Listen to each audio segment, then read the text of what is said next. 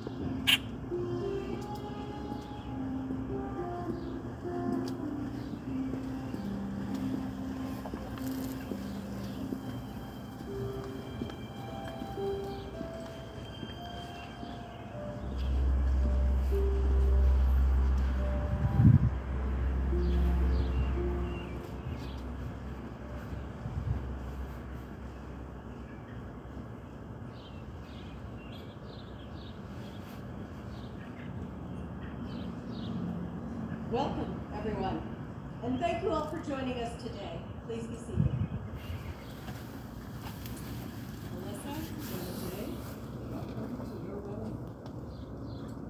The marriage ceremony has been an important feature of nearly every culture, religion, generation, and society.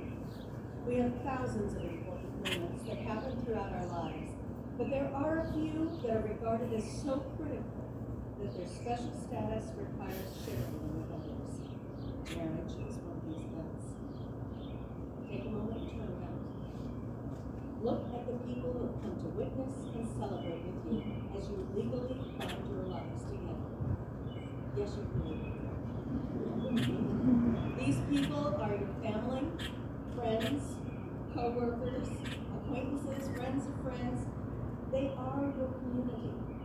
And they are here because you are connected to them in some way. They are here to honor your commitment today. You're blessed and you're loved. Alyssa and Jose, we are gathered here to celebrate the love you've discovered in each other and support the commitment you are about to make. Today, you are legally becoming a family. For those who have no idea who I am, my name is Sharon Mercer, and I am Alyssa's late mother's sister. When I was asked to officiate this event, I was deeply honored. Ceremonies are something I understand and believe in. They mark transitional moments in our lives, moments when we change from one state of being to another. In a marriage ceremony, two individuals bind their lives together with oaths and the intent to become lifelong partners, teammates, to face all the challenges that life will throw at them. They unite to create a new family unit. Building a ceremony that speaks to the couple making this commitment and creates a meaningful moment for all in attendance is a lot of responsibility. As I was assembling this ceremony, I suddenly realized I'm also supposed to make some sort of pithy statement about marriage and how make it work. Well, I have no idea how to address that sort of thing.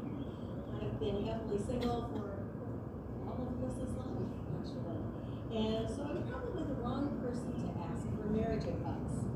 But on the other hand, I am pretty decent at research. And people have been getting married for centuries and telling each other how to build a strong marriage and partnership as well. So, Alyssa had already collected a large quantity of poems and wonderful essays, and I knew there was a lot more good material out there if I just looked for it. In the course of my research, I was reminded of a piece that I want to share here. It's a list of simple rules of citizenship. The more I read it, the more I realized how perfectly every element on the list applies to maintaining a healthy community, a healthy workspace, a healthy friendship, and a healthy marriage. Some of you may recognize the quote. It is excerpted from the bestseller, All I Ever Really Needed to Know I Learned in Kindergarten by Robert Fulghum. All of what I really need to know about how to live and what to do and how to be, I learned in kindergarten. Wisdom was not at the top of the graduate school mountain, but there in the sandbox of nursery school. These are the things I learned. Share everything. Play fair. Don't hit people. Put back found. Clean up your own mess. Don't take things that aren't yours. Say sorry when you hurt somebody. Wash your hands before you eat. Blush. Warm cookies and cold milk are good for you. Give them to someone who feels safe. Live a balanced life. Learn some and think some and draw and paint and sing and dance and play and work every day. Take a nap every afternoon. Be aware of wonder. Remember the little seed in the plastic cup? The roots go down and the plant goes up and nobody really knows how or why. But we are all Everything you need to know is in there somewhere. And it's still true, no matter how old you are. When you go out into the world, it's best to hold hands, stick together. Robert was. What is a marriage if not the ultimate expression of holding hands and sticking together as you go out into the world? Did you notice that about half of that list is focused on how we behave towards others, like sharing, not being greedy or a bully, apologizing for mistakes, and the other half is directed at nurturing the self. Personal growth is important for each of you. Balance is vital. You cannot be a good partner if one of you is, uh, yes. You cannot be a good partner to another if you neglect yourself and your needs. Neither can you be a good partner if you fail to recognize that your partner also has rights and needs. Giving too much or too little throws the balance out of true. Jose and Alyssa, you've each found something in the other that inspires. Each chosen the to become your life partner.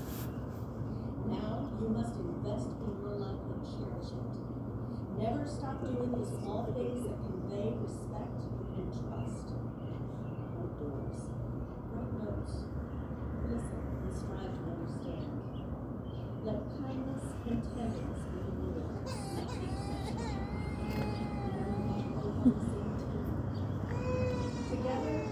you will celebrate accomplishments, embrace challenges, overcome adversity, life, and walk through the years together.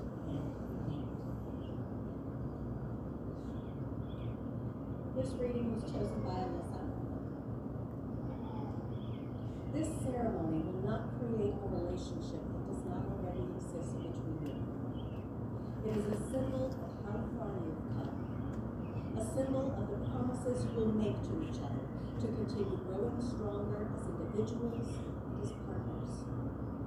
No matter the challenges you face, you now choose to face them together. And no matter how much you succeed, you now choose to succeed together.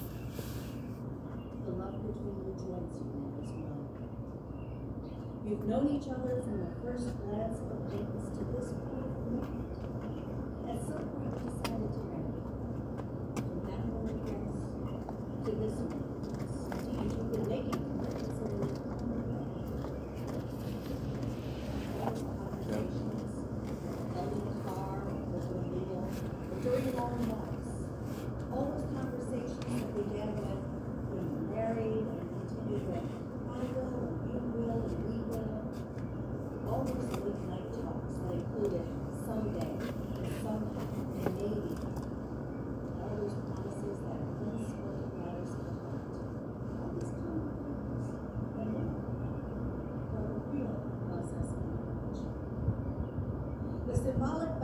we're about to make are a way of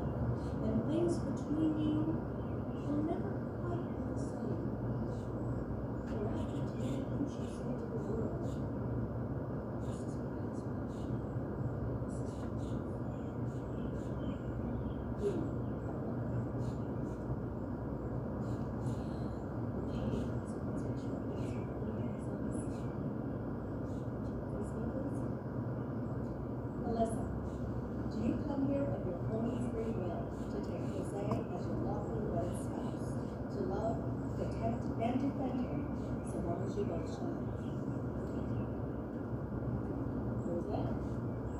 Do you come here of your own free will to take Alyssa as your lawfully wedded spouse, to love, protect, and defend her as long as you both shall Today, you, Alyssa, and you, Jose, are making your vows to one another to be best friends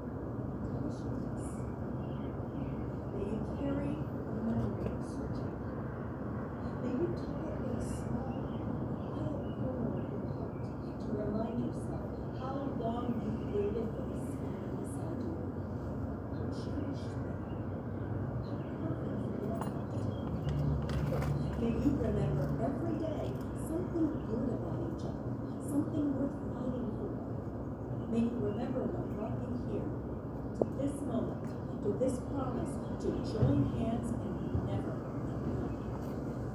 Because falling in love is a hurricane, staying in love requires harnessing those forces of nature.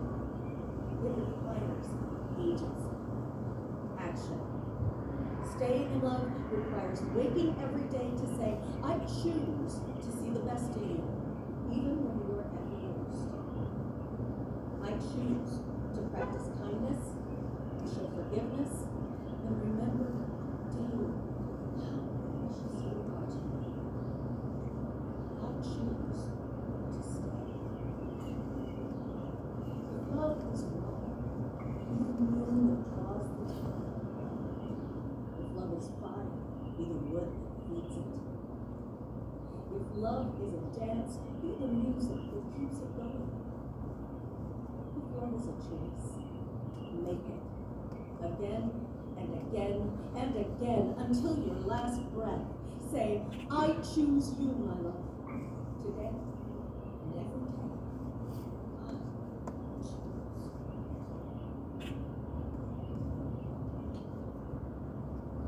To symbolize their joining, the commitment they are making to one another, and the strength and nurturing each will provide to the relationship as they grow and mature through the years,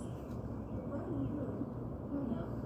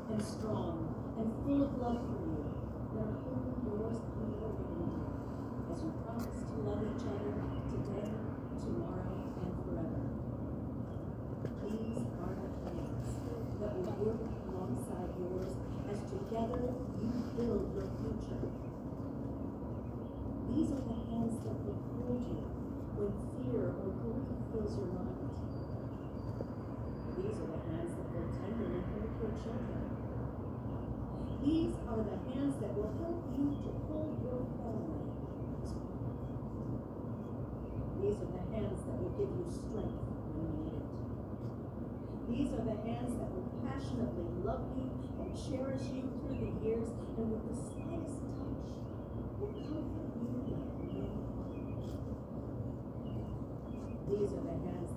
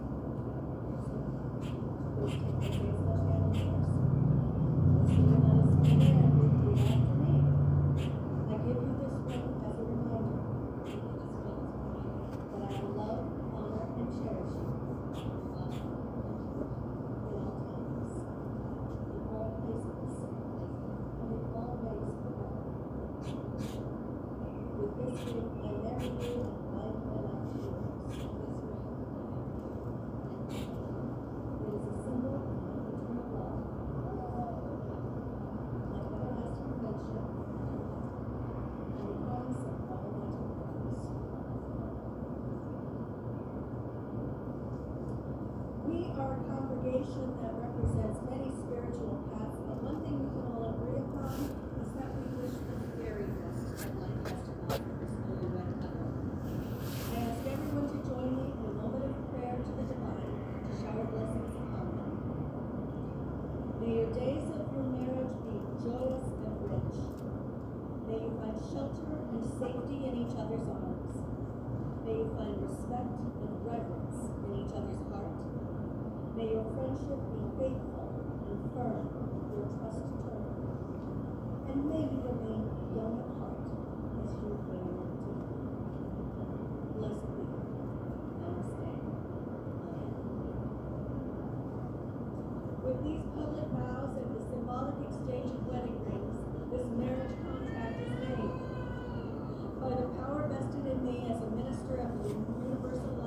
in the state of